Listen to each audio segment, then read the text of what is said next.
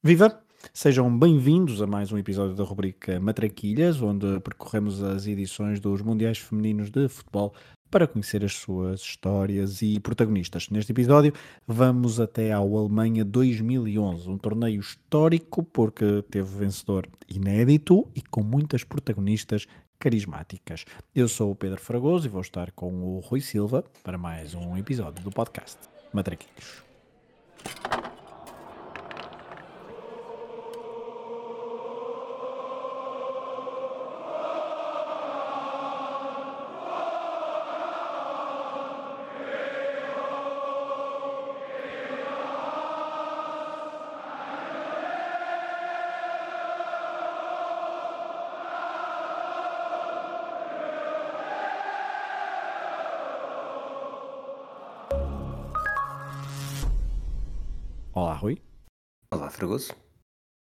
Mundial de 2011, eh, como é que eu ia dizer isto? Assim, na minha cabeça foi, eh, parece que na altura Vasco ficou como um sucesso incrível, de, assim, com um impacto mediático forte, com muitos adeptos no estádio, muito entusiasmo eh, em torno da- dos jogos. Eh, eu acho que se calhar o facto de se ter jogado no verão, entre final de junho e início de julho, terá ajudado à causa, ao contrário do- dos anteriores, eh, e também num, num, eh, num fuso horário eh, mais eh, conveniente para europeus, não é? Um, e, eh, mas obviamente que se formos ver os relatórios, até percebemos que os relatórios oficiais deste torneio percebemos que houve menos público nos estádios do que em mundiais anteri- anteriores. Obviamente que aquele eh, a Bitola estava com o Mundial de 99, que como vimos num, há, há três episódios atrás, um, tinha muito, teve muitos adeptos e te- teve condicionantes eh, particulares, mas diria então que este que o buzz em torno deste torneio, eh, também com o advento das redes sociais, foi eh, muito grande na altura. Foi este especificamente, é capaz de ser, eh, apesar do, no- do Mundial anterior, também me lembro que foi durante um período em que eu já estava a trabalhar num, num jornal desportivo. Em 2011 estava no I e aqui lembro-me também de estarmos a acompanhar este Mundial e, e memórias bastante mais claras, apesar de. Bastante mais claras, mas ainda assim vagas, do, do jogo decisivo e todas as emoções que, que houve nesse jogo decisivo, também acompanhado pelo Twitter. Eu acho que este é o primeiro grande Mundial uh, que, é, que é seguido através uh, do Twitter. Primeiro Mundial uh, feminino de futebol. E, e também me lembro bastante bem, até porque na altura a Mariana Cabral, na altura jogadora de futebol ainda, tinha uma presença muito, muito forte também e isso acabou por, eh, por marcar este Mundial. São, são coisas que eu acabo por ter uh, todas associadas. Claro que o, um, o facto, depois já daqui a pouco vamos falar do vencedor, não, não criando grande suspense, mas um, a, história do vencedor, a forma como foi construindo e a, e a, tal emoção em determinados jogos, principalmente ali na fase dos quartos de final e depois a final, uh, também gerou então este, este buzz e esse burburinho e todo o entusiasmo que, pelo menos uh, a nós, uh, europeus que gostamos de futebol, que estávamos mais habituados a ver futebol masculino, pelo menos este Mundial trouxe-nos uh, um bocadinho mais então para o futebol jogado por mulheres. vamos à qualificação, como, como, habitualmente, vamos começar então por esta fase. O formato do Mundial continuava o mesmo aqui em 2011, portanto 16 equipas divididas em quatro grupos de quatro seleções. Portugal voltou a fazer uma fase de qualificação modesta, melhor do que as anteriores, ainda assim, com um saldo positivo de golos, num grupo com Itália, que venceu esse grupo e apurou-se diretamente. As portuguesas ficaram ainda atrás da Finlândia, mas ficaram à frente da Eslovénia e da Arménia. É preciso também ressalvar que nesta fase de qualificação europeia houve uma, uma mudança, um, porque contou com muito mais nações do que era costume até então. Na altura havia uma, uma espécie de divisão, uma primeira divisão e uma segunda divisão. Desta vez já 41 nações entraram, a, entraram em qualificação para o, para o Mundial, o que fez com que Portugal tivesse melhores resultados, nomeadamente contra as seleções da Eslovénia e da Arménia. As duas seleções, houve duas seleções a estrear-se neste Mundial da Alemanha 2011. Uma delas foi a Colômbia, que superou a Argentina no apuramento sul-americano, e a Guiné Equatorial, que superou a seleção do Ghana, e portanto as duas seleções africanas foram a Nigéria e a Guiné Equatorial. Uma nota final para os Estados Unidos, que tiveram de superar um playoff uh, intercontinental com a Itália para chegar então ao Mundial na Alemanha. Foram duas vitórias por 1-0. Uh, derrotaram então as italianas e impediram uma espécie de escândalo, uh, que seria não ter as, as norte-americanas no, no, Mundial, elas que ficaram atrás de México e Canadá na sua fase de qualificação. Mundial 2011, uh, relativamente ao torneio propriamente dito, realizou-se, como disse à altura, entre, como disse há pouco, entre 26 de junho e 17 de julho, nove cidades diferentes a acolher o torneio, alguns estádios que tinham servido para o Mundial masculino realizado cinco anos antes como o caso de Berlim e Frankfurt, também tiveram jogos então neste, neste torneio. Os restantes eram estádios mais pequenos, com uma lotação a, rodar, a rondar em média as 25 mil pessoas, mas uma abrangência grande a nível geográfico então na Alemanha para este Mundial.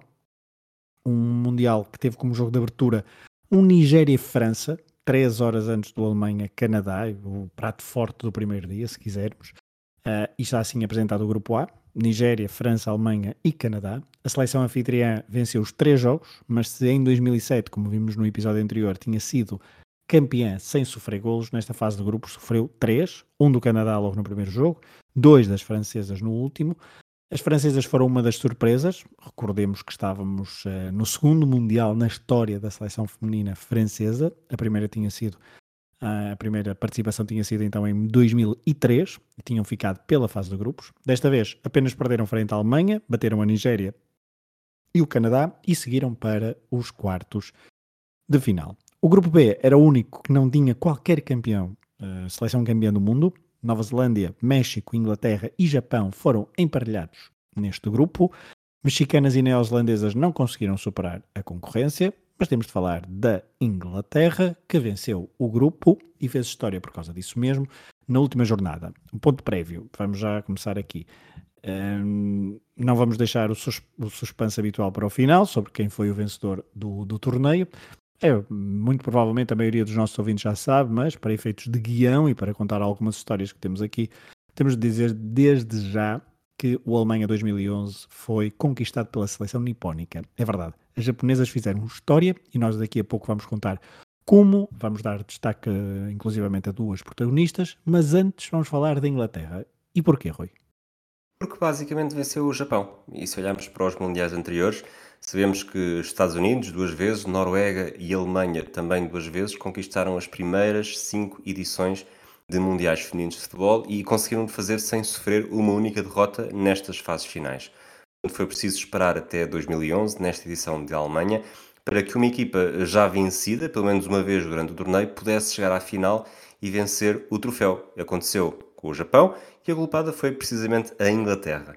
A expressão eh, campeã sem derrotas acaba por ter um significado muito mais forte do que merece na realidade nestas fases finais e acontece porque o nosso cérebro está formatado para pensar automaticamente em campeonatos com 30, 34, 38 jornadas, onde os deslizes acontecem e uma derrota, apesar de tudo, não significa o fim da linha porque há tantas jornadas para, para conseguir compensar. Mas quando falamos em fases finais, a expressão perde um bocadinho de significado, desde logo porque em toda a fase eliminar, eh, ser campeão sem derrotas acaba por ser o mais natural e a única possibilidade, porque se perdes na fase eliminar não chegas mesmo à final e não és campeão. Na fase de grupos, mesmo aí, onde é possível perder, os maiores candidatos raramente tremem e no que diz respeito a mundiais femininos de futebol, até 2011 nunca tinham tremido. Basta ver que em oito edições do Mundial de Futebol Feminino, e aqui estamos a contar já com as edições que aconteceram depois, houve apenas uma seleção a erguer o troféu depois de perder um jogo na fase de grupos. E essa seleção foi precisamente o Japão. Se decidirmos alargar o espectro ao futebol masculino, verificamos que desde 1930 houve apenas 5 casos. A RFA perdeu com a Hungria em 54, um jogo muito falado, uma derrota por 8-3. Em 74, com a República Democrática da Alemanha, por 1-0, um jogo também muito falado. Depois a Argentina perdeu com a Itália em 1978, no Mundial que estava a jogar em casa, perdeu por 1-0 e, mais recentemente, acho que toda a gente se lembra bastante melhor, eh, com a Arábia Saudita eh, em 2022. Falta ainda uma seleção que perdeu um jogo e depois acabou por ser campeã. Foi em 2010, a Espanha contra a Suíça, na altura um gol daquele jogador que viria a ser do Sporting, Gelson Fernandes. Falando aqui de, da variante feminina do Mundial de Futebol, a Inglaterra é a culpada na sombra deste feito inédito do futebol feminino na edição ganha pelo Japão. As duas equipas defrontaram-se a 5 de julho, em Augsburgo, eh, mais de 20 mil pessoas nas bancadas, numa última jornada eh, da fase de grupos. O Japão já estava apurado, com 6 pontos, tinha vencido os dois primeiros jogos, mas as inglesas podiam ser eliminadas através de uma improvável, mas possível, combinação de resultados. Sem a pressão do apuramento, o selecionador japonês Norio Sasaki não rodou a equipa e entrou em campo exatamente com o mesmo 11 que tinha goleado o México por 4-0, quatro dias antes, e derrotado a Nova Zelândia por 2-1 na estreia. Se houve, de facto, pé no acelerador, pé fora do acelerador, por terem perdido, por terem já o apuramento garantido, eh, não foi necessariamente pelas eleitas que o selecionador Norio Sasaki eh, entrou em campo. Na verdade, o jogo teria mais a decidir do que o apuramento, porque, sobretudo, o grupo B do Mundial cruzava com o A, onde estava, como já vimos, a anfitriã e bicampeã mundial em título Alemanha. O problema é que havia um França-Alemanha a ser disputado apenas depois do Inglaterra-Japão, portanto não se podia necessariamente jogar com o resultado. Mais do que escapar à Alemanha, as inglesas queriam mostrar o que valiam em campo e provaram com um triunfo por 2-0. Ellen White inaugurou o marcador aos 15 minutos, Rachel Yankee, entrada ao intervalo, fixou o resultado aos 66 minutos e assim a Inglaterra venceu o grupo, venceu o Japão. Não foi um resultado que tenha sido visto como um grande choque, até porque o Japão, na altura, poucos acreditariam que, que pudesse chegar tão longe. O historial do Japão na prova era pobre, tinha cinco participações e só em 1995 conseguira alcançar a fase a eliminar e mesmo aí perdeu logo no embate dos quartos de final. Agora, o simples apuramento já era visto como uma melhoria e o que vai acontecer depois foi, como vamos acabar por ver, outra conversa. É verdade. Uh, fechado o grupo B, vamos ao grupo C. Uh, grupo C de Colômbia, que se estreou então em Mundiais, como vimos há pouco. Estreou-se com uma derrota frente à Suécia, mas apenas por 1-0. Já no outro jogo, os Estados Unidos venceram a Coreia do Norte, isto na primeira jornada. Está apresentado este grupo: Colômbia, Suécia, Estados Unidos e Coreia do Norte. Na segunda jornada, quer Suécia, quer Estados Unidos confirmaram o favoritismo e venceram os seus jogos, deixando para a última jornada a decisão sobre o primeiro lugar do grupo.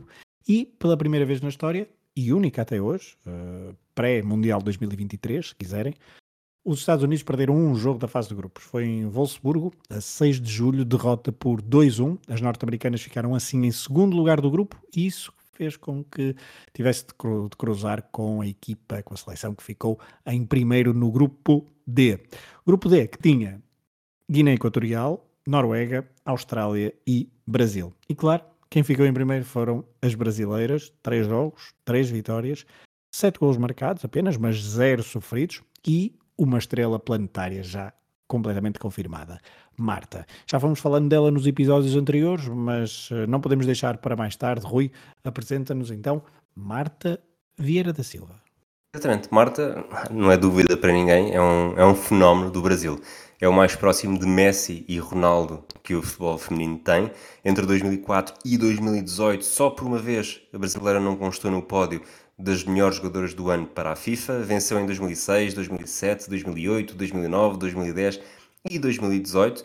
Eh, a jogadora de, de Alagoas construiu uma reputação intocável no futebol mundial à conta do seu estilo técnico, capaz de maravilhas individuais a cada momento, como vimos na fase final de 2007. E em 2011 eh, foi histórico porque atingiu o topo das goleadoras de fases finais. Se o futebol feminino tivesse o impacto do futebol masculino em todo o mundo, é muito provável que nunca mais um turista brasileiro conseguisse sair do seu país sem que alguém no seu destino lhe dissesse brasileiro, ah, a Marta. Aquilo que os portugueses ouvem com Eusébio, Figo e Ronaldo, os argentinos com Maradona e Messi, os holandeses com Cruyff e Van Basten e, e por aí fora, eh, aconteceria com o Brasil, porque Marta é sinónimo de futebol brasileiro feminino. Nascida em 86, cresceu numa fase em que esta variante feminina do futebol já começava a dar cartas. Variante, salvo seja, futebol eh, praticado por mulheres. Os tempos em que o Campeonato Brasileiro não tinha apoios e a seleção se limitava a ser uma extensão do Sport Clube Radar faziam parte do passado e começavam a aparecer os primeiros ingredientes para aquilo que seria o, o século XXI com o Brasil.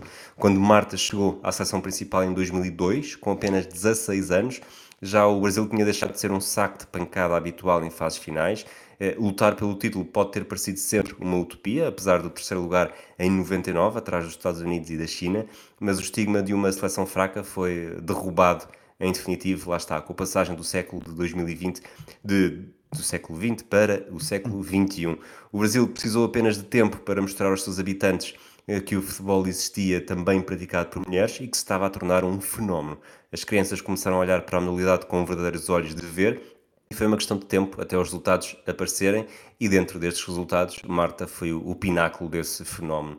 Profissional aos 14 anos pelo Vasco da Gama, a canhota jogava de forma a fazer lembrar os maiores de outros tempos como Pelé ou Garrincha. Marta perdeu personalidade, deixou de poder ser Marta, Marta apenas, e tornou-se o Pelé de saias numa rotulagem tantas vezes explorada para aumentar o interesse do espectador casual. Mas Marta era especial e encantava sem precisar de rótulos, e à imagem de outras lendas de um só nome, também respondia oficialmente por três. Se Eusébio era Ferreira da Silva e Pelé era Edson Arantes do Nascimento, Marta era Marta Vieira da Silva, como disseste há pouco. Com ela, o Brasil subiu de produção nas grandes provas e em 2017 conseguiu uma presença histórica na final do Mundial. Marta, à semelhança de tantos heróis do futebol masculino, ficou, ficou associada a um penalti falhado, falámos aqui no episódio anterior desta rubrica, num remate denunciado a permitir a defesa à histórica Nadine Angara, numa altura em que a Alemanha ia vencendo o Brasil por 1-0. Foi uma triste conclusão numa prova em que venceu os troféus de melhor jogadora e de melhor marcadora com um total de 7 golos. O Brasil da Ana Marta nunca foi eliminado na fase de grupos de um Mundial e nos Jogos Olímpicos conseguiu duas medalhas de prata consecutivas, em Atenas 2004 e em Pequim 2008. O Brasil vivia o seu momento áureo e a maior responsável era mesmo Marta. Mas Marta, lá está, era apenas Marta. Não no nome, mas na qualidade. Se é certo que 11 Martas não chegariam para o título, da mesma forma que 11 Messis não chegam, também é verdade que nunca beneficiou do mesmo apoio fundacional que outros grandes jogadores tiveram em seleções mais tradicionais, como a Alemanha e, sobretudo, os Estados Unidos. Tinha um limite e fez tudo o que podia dentro dessa fronteira. Não podendo fazer a diferença coletiva como desejaria, partiu sem grande problema para a história individual. Depois dos 3 gols no Mundial 2003 e dos 7 no Mundial 2007, Mar Marta marcou 4 em 2011, 2 à Noruega e 2 aos Estados Unidos, duas seleções com títulos mundiais no currículo, e igualou Birgit Prince como a melhor marcadora na história da prova, apesar de precisar de apenas três fases finais para tal, enquanto a Alemanha jogou em quatro para alcançar esta marca. Esta marca. Hoje, Marta já está isolada no topo das melhores marcadoras, com 17 golos em 20 jogos, e provou ser um fenómeno, um autêntico fenómeno no futebol de seleções, superando os números de Brigitte Prince, 14 eh, golos em 24 jogos, e da norte-americana a Embach, também 14 golos, mas em 25 jogos. Caso para dizer que Marta é marca registada. Exatamente. Um, daqui a pouco falaremos uh, já de, de, Marta, também de AEB Wambach, um, mas deixa-me só dar conta então do, do grupo D, porque falamos, uh, fomos logo ao Brasil, que se apurou então no, com três jogos, uh, com três vitórias em três jogos, assim aqui é, mas temos de falar do apuramento da Austrália à frente da Noruega, porque as australianas repetiram o feito que tinham alcançado quatro anos antes, mas a Noruega foi então uma desilusão e pela primeira vez e única, já contando com os mundiais seguintes a este de 2011, portanto de 2015 e 2019, pela primeira vez então e única, a Noruega não superou a fase de grupos. No jogo decisivo na última jornada, as norueguesas até estiveram a vencer, mas deixaram escapar a vantagem e a Austrália venceu por 2-1 esse jogo, com um bis de Kia Simon, uh, na altura, uh, o Simon, se quiserem, sim, é melhor assim, Kia Simon, uh, na altura com 20 anos, ela que em 2023 ainda joga, mais concretamente na Premier League, ao serviço do Tottenham. Estavam assim definidos os jogos dos quartos de final. Uma nota para isto: todos os jogos da fase eliminar tiveram golos e só num não houve golos de ambas as equipas. É verdade, um pouco a, a contrariar um pouco a tendência do que tinha acontecido em mundiais anteriores. É verdade que este foi à data o mundial com menor média de golos por jogo, o que é algo natural, considerando a evolução das seleções, uh, vamos chamar-lhe da classe média, do futebol praticado por mulheres. Estávamos a falar uh, da Austrália, vamos continuar por aí, porque perderam nos quartos de final frente à Suécia por 3-1. As suecas que assim esqueciam o fracasso obtido no Mundial de 2007, onde tinham ficado pela fase de grupos e agora estavam então numa meia final, tal como já tinha acontecido em 91 e em 2003. Este Suécia-Austrália foi o único dos quatro jogos dos quartos de final a ser decidido nos 90 minutos. França e Inglaterra empataram a uma bola no tempo regulamentar, não desataram um nó no prolongamento e tiveram de decidir uma semifinalista inédita nos penaltis. As francesas, a disputar, como já dissemos, o segundo Mundial da sua história, avançaram para as meias finais, com as inglesas a voltarem a ser eliminadas nos quartos de final pelo terceiro Mundial consecutivo em que participavam. Em 95, em 2003 e em 2007, as inglesas também ficaram sempre pelos quartos de final. Nos dois Mundiais seguintes, conseguiram sempre chegar às meias finais. Veremos o que, é que acontece em 2023. Num jogo que se previa emocionante, Brasil e Estados Unidos uh, empataram também a um golo no tempo regulamentar. Cada seleção marcou no prolongamento um golo e, portanto, também houve penaltis para decidir aqui neste jogo que se tornou um clássico instantâneo da história do torneio. Isto porquê? Porque as norte-americanas marcaram no segundo minuto de jogo, depois o Brasil chegou ao empate de penalti num lance em que Marta expulsou, vamos dizer assim, sofreu falta, expulsou uma adversária, mas cujo penalti teve de ser repetido após uma primeira defesa de Hope Solo. Marta não falhou a segunda tentativa e empatou o jogo. No prolongamento, Marta, quem mais, fez o 2-1 e quando todos esperavam que o Brasil vencesse esta espécie de final antecipada, ao minuto 122, um cruzamento longo pela esquerda de Megan Rapinoe, ainda bastante jovem, apanhou a defesa do Brasil em falso, a guarda-redes Andreia falhou o tempo de saída e Amy Wambach, de quem falávamos há pouco, empatou a partida e obrigou a penaltis. Da marca dos 11 metros, as norte-americanas estavam mais empolgadas psicologicamente, tinham o tal ascendente, foram mais fortes, avançaram para as meias finais, isto porque Diane, ou Bagé, como é conhecida, falhou o seu remate, ela que também já tinha feito um autogol durante o jogo. Os quartos de final foram mesmo uma fase espetacular deste Alemanha 2011.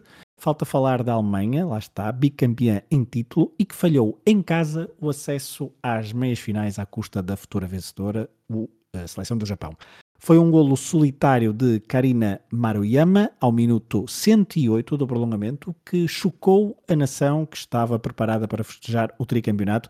Uh, uma nação que estava preparada uh, desde Angela Merkel até ao público anónimo que parou o país durante os dias do Mundial. Lembro-me de ver várias uh, reportagens e o entusiasmo que passava das ruas da Alemanha durante todo o torneio, pelo menos até esta fase dos quartos de final, era bastante contagiante. O Japão, que, como dizias há pouco, Rui, só em 1995 tinha superado a fase de grupos, estava assim nas meias finais pela primeira vez, deixando para trás então a super favorita Alemanha. Nas meias finais não houve metade da emoção dos quartos. Ambos os jogos foram decididos em 90 minutos. Os Estados Unidos venceram a França por 3-1, confirmando o favoritismo.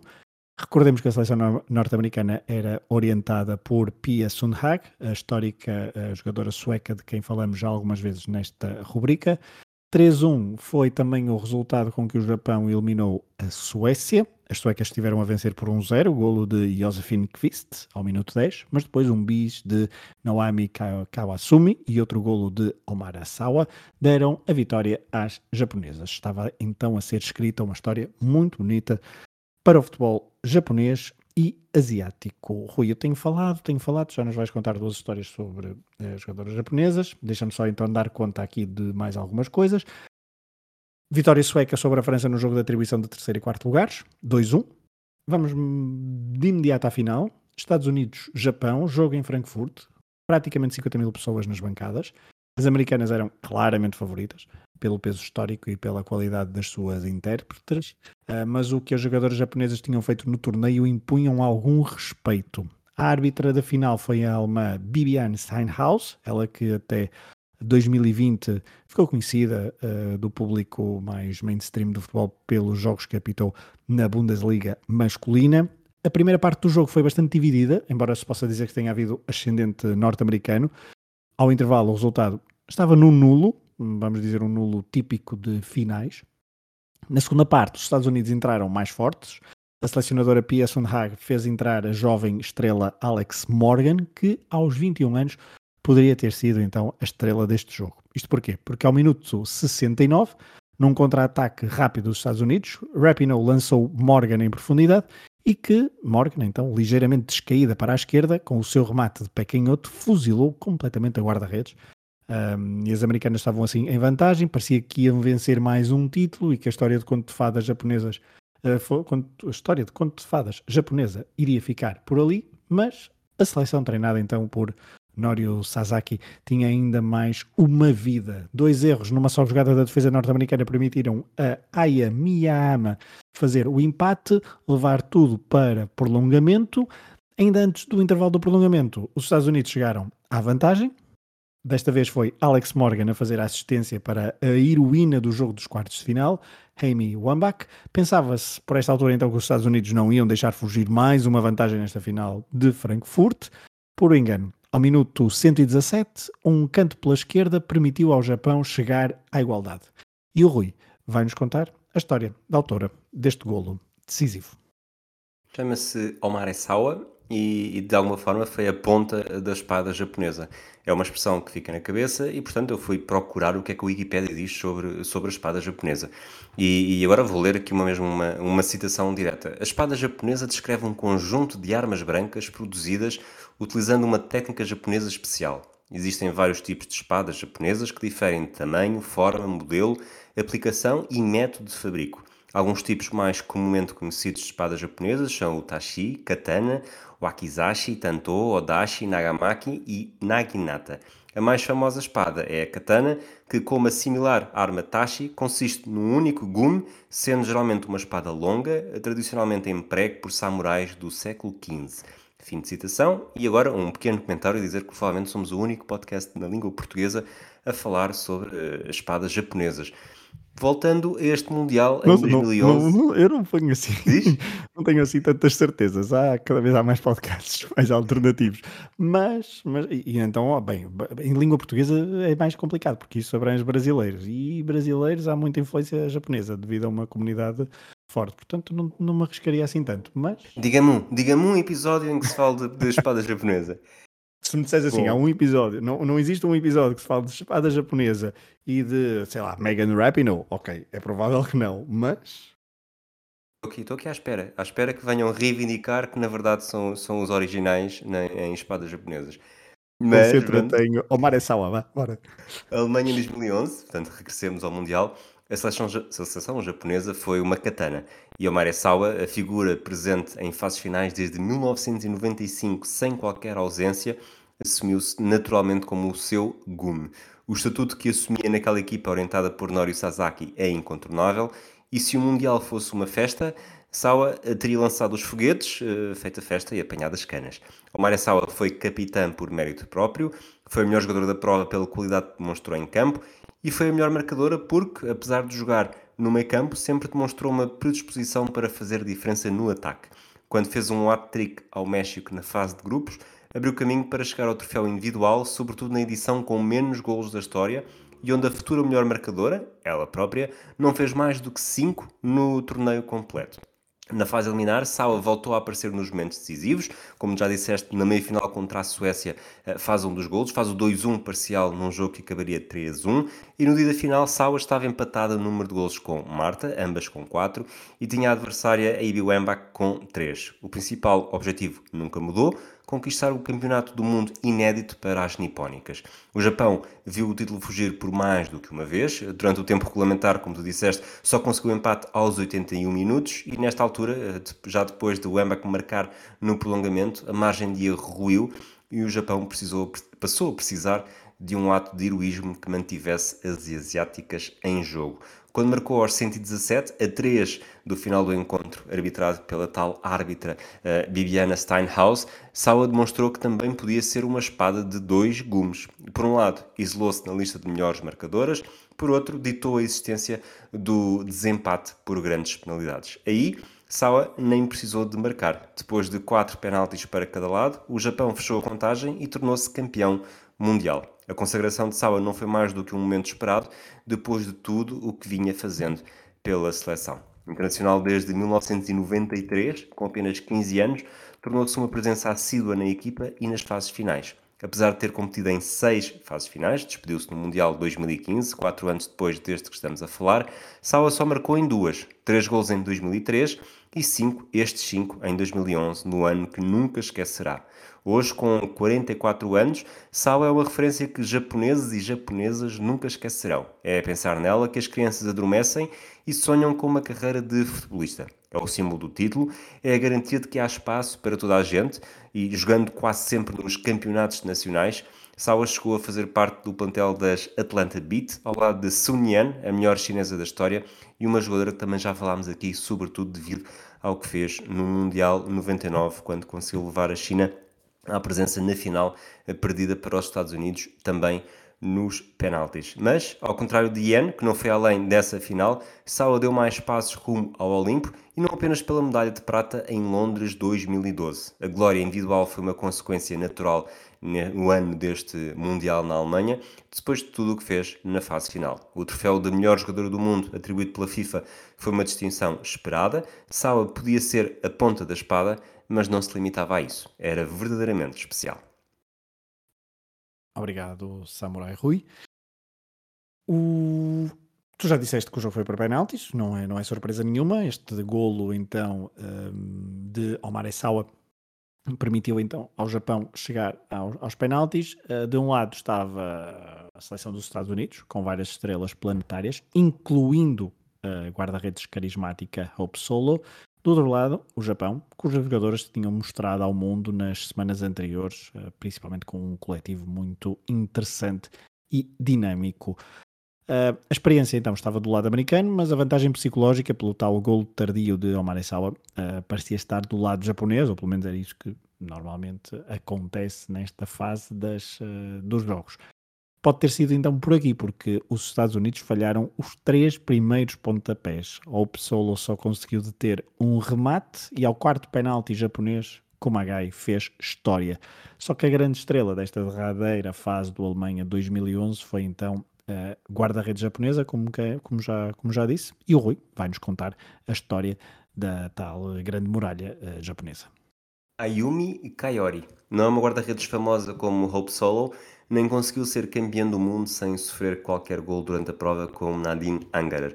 Mas Ayumi Kayori escreveu uma das histórias mais impressionantes em fases finais. Neste jogo decisivo com os Estados Unidos, defendeu dois penaltis nos empate, viu outro eh, sair por cima e ofereceu de bandeja o título ao Japão. Decidir um Mundial nos penaltis é muito ingrato e o futebol, tanto masculino como feminino, tem uma história com muito mais pontos de encontro neste aspecto do que possa parecer. Basta ver, em 94, nos Estados Unidos, a Itália de Roberto Baggio perdeu desta forma contra o Brasil.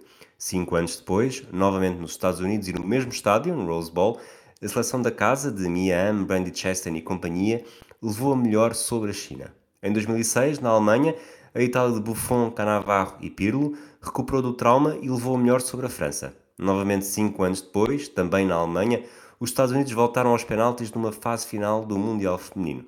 A história parecia jogar contra as norte-americanas. Se a Itália tinha perdido a primeira e vencido a segunda, talvez os Estados Unidos estivessem destinados a serem derrotados da segunda depois de terem conquistado a primeira. As coincidências não comandam um jogo de futebol, mas o certo é que foi precisamente isso que se começou a desenhar quando o Shannon Box partiu para o primeiro remate da série. Pouco colocado para a esquerda de Kaihori, que defendeu com a canela direita. Depois de Ayami Yami marcar, sem dificuldade, foi a vez de Carly Lloyd, uma norte-americana que nesta altura ainda não fazia ideia que teria um lugar especial reservado na história das finais, mas apenas 4 anos depois. A atacante Carly Lloyd partiu para a bola com especial vontade, mas o remate assemelhou-se mais a uma descolagem no cabo canaveral do que a um pontapé com intenções de golo.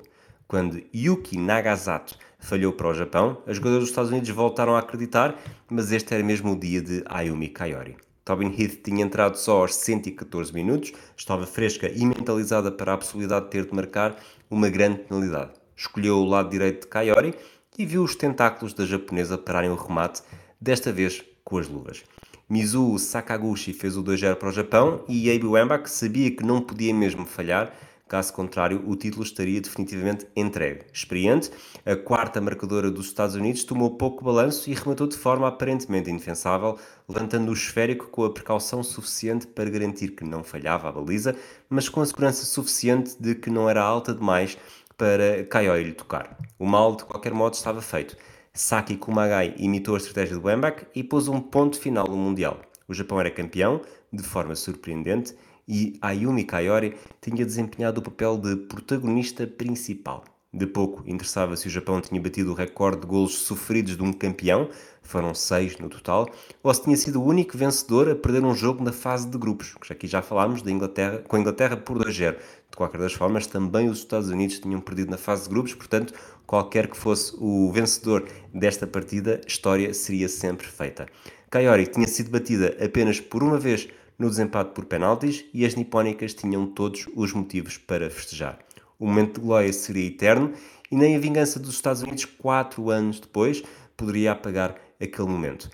Aí, Carly Lloyd fez 3 golos a Ayumi Kaiori nos primeiros 16 minutos e Tobin Heath marcou na goleada por 5-2. Mas tanto a guarda-redes como o próprio Japão sentiam que uma final nunca apagaria a outra. Conquistar o campeonato é único e as japonesas tinham feito história. Para elas e para todo o continente asiático.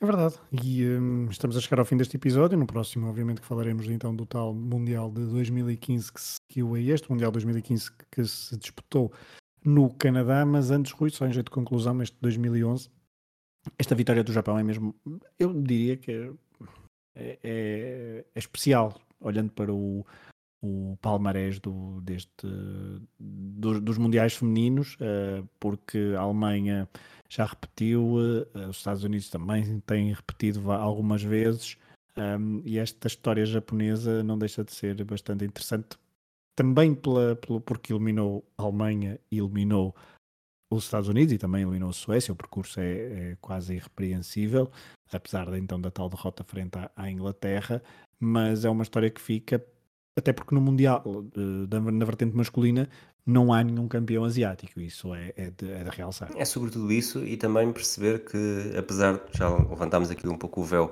da fase final seguinte, portanto o Japão tem uma vitória e tem um, um, um vice-campeonato. E, e, tirando isso, nunca, só por uma vez chegou aos quartos de final, de resto, décimo lugar para, para cima. Portanto, são aqui tentando comparar com. Eu acho que Mundial masculino de futebol é incomparável, acho que não há nenhum campeão deste género.